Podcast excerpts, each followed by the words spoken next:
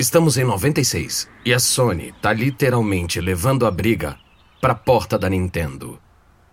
Do lado de fora da Nintendo, nos Estados Unidos, tem um ator usando uma fantasia gigante. A fantasia é de um marsupial de cor laranja e uma cara feliz. Uma equipe de vídeo da Sony acompanha. Enquanto a câmera filma, Crash pega um megafone e começa a gritar pelo estacionamento da Nintendo. Eu tenho uma surpresinha pra vocês, venham ver. O que vocês acham que é? Eu tenho cenários orgânicos e incríveis em 3D e em tempo real. O que acham disso? Os dias de vocês estão contados. O nome do personagem da fantasia é Crash Bandicoot. E ele é a resposta da Sony pro adorado Mario da Nintendo. Alguns meses antes, o visionário do PlayStation, Ken Kutaragi, ficou furioso com essa ideia. Tremendo, de raiva, ele tinha gritado com Mark Cerny, o simpático presidente da divisão de videogames da Universal Pictures, quando ficou sabendo de Crash Bandicoot. Kutaragi esbravejou por 40 minutos. Cerny aguentou diplomaticamente o ataque de raiva, mas sua expressão era de choque quando Kutaragi finalmente parou. O que Kutaragi odeia em Crash Bandicoot é que todo mundo na Sony quer que o Crash seja a resposta do PlayStation pro Mario da Nintendo. Um mascote, digamos assim. A simples ideia deixa Kutaragi furioso. E ele nunca perde a chance de falar sua opinião sobre isso pros colegas. O PlayStation não precisa de um mascote, muito menos um desenho animado. Deixa os animais fofos pra Nintendo. O PlayStation não é um brinquedo. Crash Bandicoot não representa o que o PlayStation é. Mas a equipe da Sony estava nervosa. A Nintendo estava atacando o PlayStation com o jogo do Super Mario 64, que alguns jornalistas apontavam como o melhor game já lançado. A Sony precisava contra-atacar. Então, quando a equipe do PlayStation viu Crash Bandicoot, encontrou nele a chance de lançar um jogo para toda a família como o Mario. Depois de meses de debate sobre o Crash, Kutaragi perdeu a discussão, o que nos leva de volta à manobra publicitária da Sony, com um Crash Bandicoot gigante invadindo o estacionamento da Nintendo. Enquanto a câmera filma, Crash pega o megafone e começa a gritar pelo estacionamento da Nintendo. Ô seu encanadorzinho bigodudo, seu pior pesadelo chegou. Pegue suas coisas. Um segurança da Nintendo chega. Peço que se retirem. Você tá machucando meu cotovelo. É um italiano? Não, eu sou um marsupial da Austrália. A gravação vira uma propaganda de TV da Sony, mas ela não consegue aplacar a animação pelo jogo Super Mario da Nintendo. Parece inconcebível que, mesmo com toda a expertise técnica e capacidade de produção da Sony, ela não consiga parar um gordinho usando jardineira. É. A Nintendo tinha voltado com tudo. Da Wondery. Eu sou Lucas Soledade. Esse é o Guerras Comerciais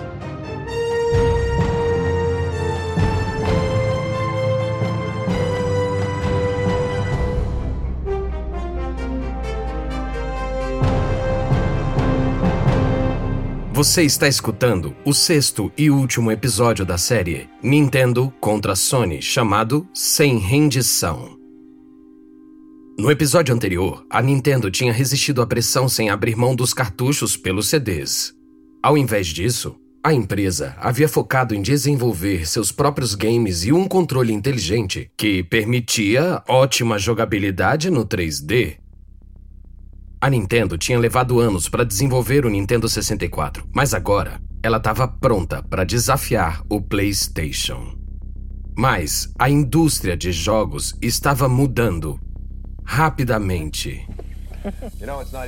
Olha, não chegou nem o Dia das Bruxas, mas milhões de crianças já sabem o que elas querem de Natal. Um novo console chamado Nintendo 64. A nova máquina da Nintendo tem 64 bits, sendo a mais poderosa do mercado. O Nintendo 64 está sendo visto como o melhor brinquedo para o Natal de 1996 e está esgotando rápido nas lojas. Só existem dois jogos para o novo console da Nintendo, mas um deles é o Super Mario 64. E para muita gente, isso é mais que o suficiente para comprar o novo console.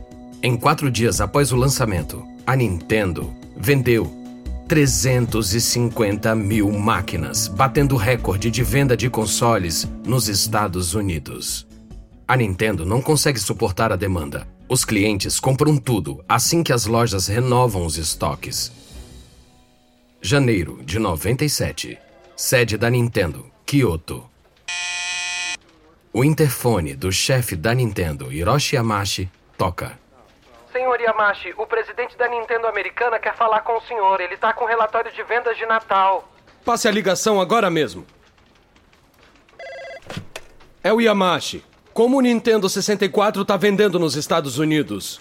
Tá vendendo muito bem. As vendas do Nintendo 64 e do PlayStation estiveram quase iguais na temporada de Natal. Se não fosse nosso problema de fornecimento, teríamos passado a Sony. Muito bom, muito bom.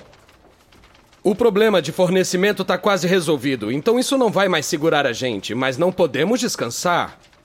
Eu vou investir 100 milhões de dólares em propaganda esse ano de 97. Isso deve ser o suficiente para competir com o orçamento de marketing da Sony. Agora, vamos acabar com eles.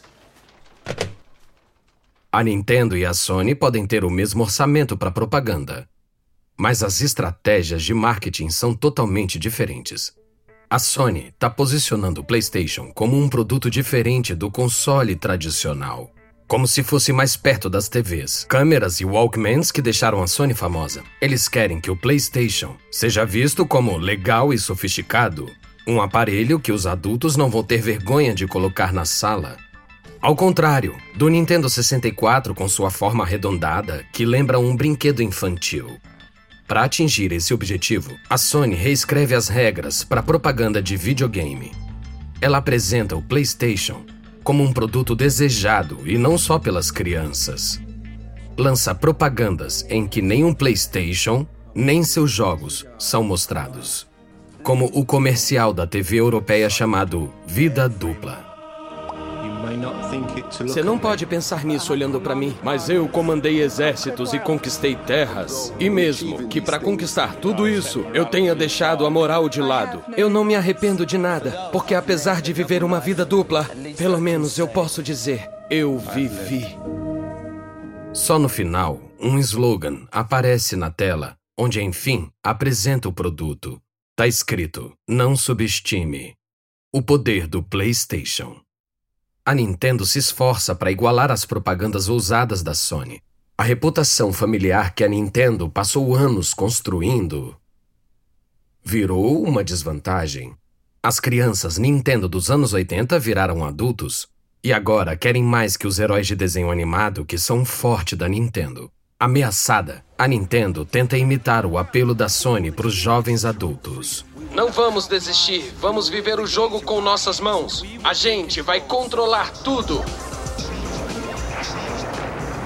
A gente vai mudar o sistema. Mas o apelo rebelde do locutor não combina com os jogos lúdicos que a Nintendo oferece. A empresa também decide flexibilizar seu estilo, desenvolvendo um jogo de tiro baseado no filme 007 contra GoldenEye.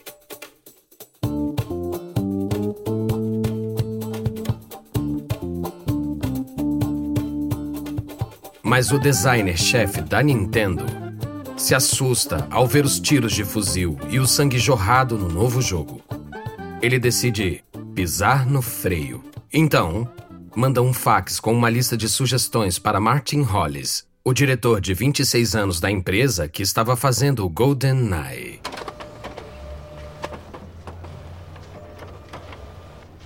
Confuso, Hollis pega o fax da máquina e lê em voz alta para sua equipe. Podemos fazer o sangue menos vermelho? Oh, escutem essa. As pessoas mortas durante o jogo podem levantar no final para se cumprimentar, mostrando que ninguém se machucou de verdade. Nesse momento surge um conflito, mas Hollis concorda em mudar o tom do sangue. Por fim, ambos os lados cedem os personagens mortos pelo jogador são vistos vivos e bem durante os créditos, como atores no fim de um filme. A Sony, por outro lado, não tem escrúpulos como a Nintendo tem.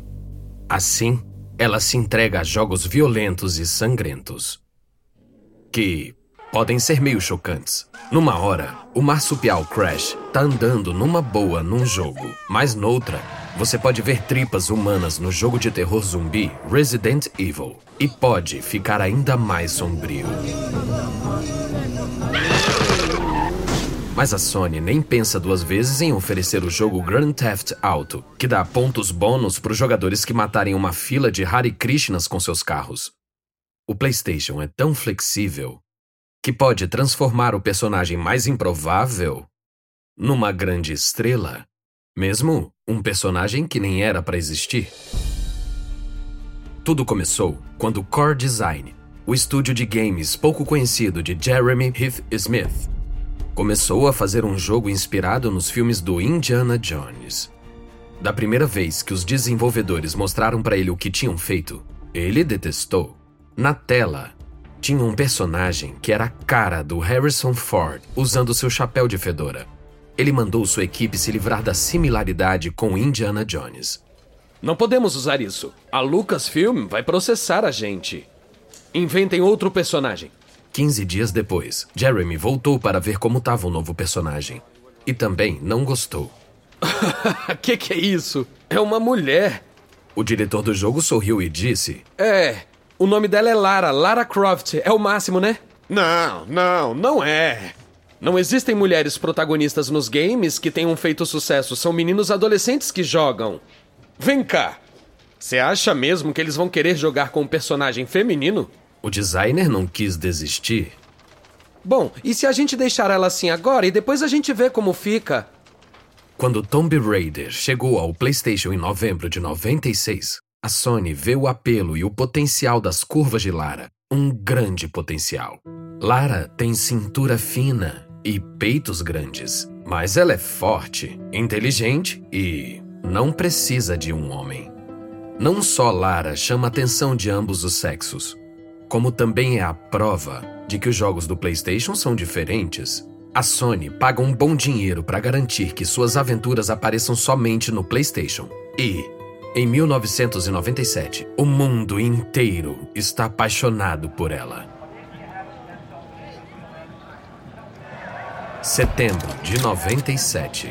European Computer Trade Show acontece em Londres. Ninguém nunca tinha visto um fenômeno desses numa feira de videogames. Um bando de paparazzi disputa a melhor posição. O alvo das fotos é Lara Croft, ou melhor, sua versão em carne e osso. Enquanto os flashes disparam, a modelo Rana Mitra posa vestindo o figurino verde turquesa e shorts da Lara. Ela tinha se tornado um ícone da cultura pop. O primeiro jogo, Tomb Raider, vende 7 milhões de cópias. Ela tá na capa de inúmeras revistas, e grandes marcas competem pela imagem da heroína virtual de curvas generosas. À medida que o ano de 97 chega ao fim, a Sony espera que Tomb Raider 2 feche as vendas do Natal com chave de ouro.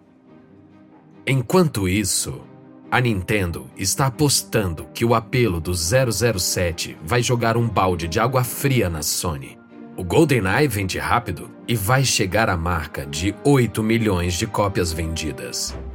Quando as lojas fecham na véspera de Natal, a pergunta é: qual desses heróis britânicos vai conquistar o coração dos americanos? O atirador de elite ou a atlética arqueóloga?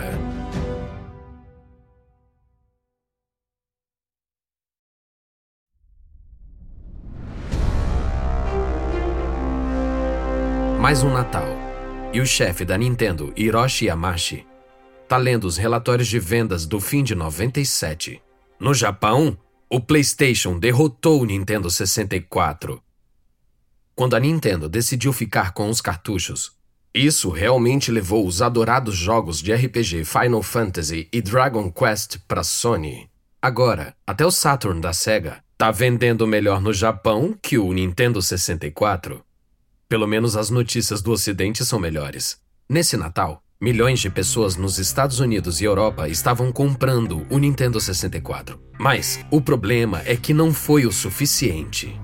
Para cada Nintendo 64 que a Nintendo vendeu, a Sony Vendeu dois PlayStations. Não tem discussão. O PlayStation conseguiu a liderança. A Nintendo ainda é lucrativa, ela tem reservas enormes de capital e estúdios de primeira linha. E seu console portátil, o Game Boy, tá vendendo milhões pelo sucesso absurdo dos jogos do Pokémon. Mas Yamashi sabe que no mercado dos consoles domésticos o jogo mudou. A Nintendo tá na defensiva. Não importa o que a Nintendo faça, ela sabe que o PlayStation vai vencer essa batalha da guerra dos consoles. A melhor jogada é segurar sua fatia de mercado para depois planejar uma volta com força na próxima batalha de consoles. Felizmente, Yamashi sabe que nos cubículos dos pisos abaixo da sua sala, os desenvolvedores estão trabalhando num game que pode defender a posição da Nintendo. A última edição da longa série de aventura e fantasia da empresa, The Legend of Zelda.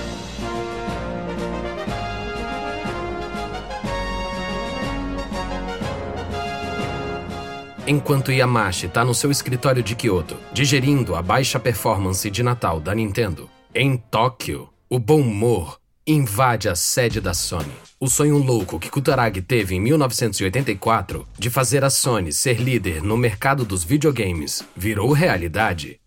Agora, o PlayStation é o console mais querido do mundo. Não que a Sony esteja satisfeita, Kutaragi quer que a Sony passe o ano de 98 tentando conquistar um segmento de mercado específico. O mercado que a Nintendo tomou para si. Kutaragi quer tirar os pré-adolescentes da Nintendo. O maior esforço da Sony em atrair crianças para o PlayStation é Spiral the Dragon, um jogo sobre um bebê dragão roxo que poderia muito bem ter sido inventado pela Nintendo no fim de 1998 a Nintendo tenta impedir que o PlayStation invada mais seu território. A empresa constrói uma fortaleza em volta da sua joia mais preciosa, The Legend of Zelda Ocarina of Time. Gastam milhões para promover o novo Zelda. Talvez a última chance do Nintendo 64 de fazer grandes lucros. À medida que o lançamento do jogo se aproxima, mais de 10 mil salas de cinema dos Estados Unidos exibem esse comercial com música dramática. A legenda, em estilo gótico, diz: Um tempo sombrio se aproxima e termina num cômico. E no final, tu irás mandar bem? Ou irás mandar mal? Não foi nada mal.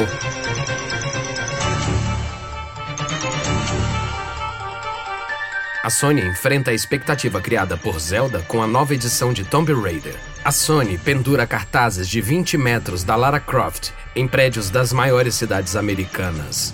Toma essa, Zelda! Mas os críticos dizem que Zelda é o melhor videogame já produzido. 15 dias depois do lançamento, atinge a marca de um milhão de cópias. Em pouco tempo, o número dobra. Zelda fez o que a Nintendo precisava que fizesse mesmo que o jogo não tenha feito diminuir a vantagem do PlayStation sobre o Nintendo 64, pelo menos segurou um pouco a Sony. A Nintendo sai da batalha de Natal de 1998 com sua fatia de mercado intacta. Não que a resistência da Nintendo incomode Kutaragi. O PlayStation ainda está quilômetros à frente e a caminho de se tornar o primeiro console a passar a marca de 100 milhões de vendas. Até o Kutaragi está surpreso com o sucesso do PlayStation. O console fez muito mais que vencer a Nintendo e deixar a Sega para trás. Ele salvou a Sony. No começo dos anos 90, a vitória da Sony no mercado de eletrônicos tinha chegado ao fim. A Sony tinha impactado todo mundo com produtos como a TV Triniton, os CD players e Walkman. Mas isso já era passado. A Sony tinha perdido o seu borogodó, mas com o PlayStation, a divisão de games da Sony, que tinha tido que sair da sede da empresa para sobreviver tantos anos atrás, era agora a divisão de mais sucesso no império da Sony. Kutaragi, o diretor franco e rebelde, está sendo cogitado como o futuro presidente da Sony. O PlayStation transformou a indústria dos jogos também. Com seu esforço para fazer os jogos ganharem um público adulto, A Sony transformou os games em tendência. Dois anos antes, a maioria dos jogadores eram crianças. Agora, a maioria dos jogadores são adultos. E os games não são brinquedos só para meninos. Cerca de 25% dos usuários são meninas e mulheres. Graças ao PlayStation, os videogames estão lucrando mais do que nunca.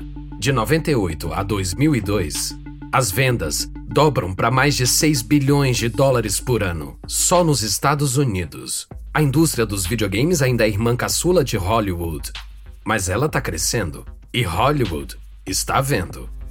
Na América, o jogo GoldenEye da Nintendo rendeu o dobro do filme James Bond, no qual se baseou. No ano de 99, o PlayStation venceu a Nintendo, mas Kutaragi não tem tempo de aproveitar o sucesso do PlayStation.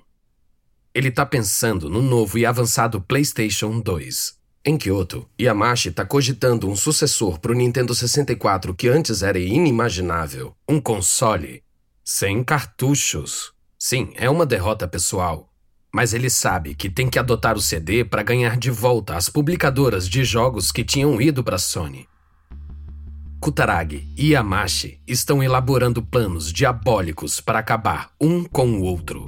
Por que não fariam isso? É o que eles fizeram sempre? O que eles não sabem é que a próxima guerra de consoles não vai ser de duas vias como pensam.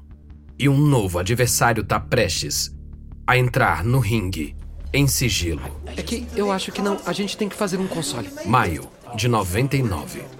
Numa sala de reuniões a um quilômetro da sede americana da Nintendo, um grupo de diretores está discutindo. Eles estão num debate há horas. O sol se vai e a noite chega, mas a discussão parece não ter fim. Você não tá escutando o que eu tô falando. A gente tem que fazer um console para videogame e tem que ser agora. Besteira, a gente não tem que fazer nada. Seu plano é torrar um bilhão de dólares. Um bilhão de dólares. Entrar para a indústria dos videogames esperando que um dia, num futuro longínquo, a gente talvez e só talvez comece a lucrar com esse investimento? Que tipo de plano de negócios maluco é esse? Os diretores olham uns para os outros por um momento. Até que um deles quebra o silêncio. Mas, mas e a Sony? Se a gente não fizer nada, a Sony vai dominar todas as salas do mundo? Todos na sala ficam em silêncio. De repente, Bill Gates e seu braço direito Steve Ballmer têm um estalo. Gates encara a equipe da Microsoft na sua frente eles querem que ele invista um bilhão de dólares para criar um console chamado Xbox. Um console que pode garantir que a Microsoft e não a Sony chegue a dominar o futuro dos aparelhos de entretenimento. Eles querem que a empresa mais rica do mundo faça com a Sony o que a Sony fez com a Nintendo. Os diretores querem que o Xbox seja o primeiro console com um disco rígido incorporado. Eles também querem que seja o primeiro a oferecer jogos com acesso à banda larga. Ainda que quase ninguém tivesse internet banda larga em 99. Esses recursos vão encarecer o Xbox. Então, o plano é que a Microsoft perca dinheiro a cada console vendido. Por isso, o projeto do Xbox vai custar muito dinheiro para a Microsoft. Por isso, Bill Gates está preocupado com o custo. Mas ele não se intimida diante de uma batalha.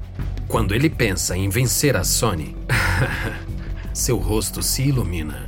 Ele sorri e fala: Querem saber? Eu gostei do plano. O plano é bom. Vamos fazer o Xbox. Por quase uma década, a Nintendo e a Sony estavam lutando para dominar uma indústria multibilionária. Elas conseguiram causar prejuízos mutuamente e levaram a SEGA ao fracasso, mas agora. Agora, a guerra pela liderança nos consoles ganhou um novo adversário. Esperamos que você tenha gostado desse último episódio de Guerras Comerciais Nintendo contra Sony.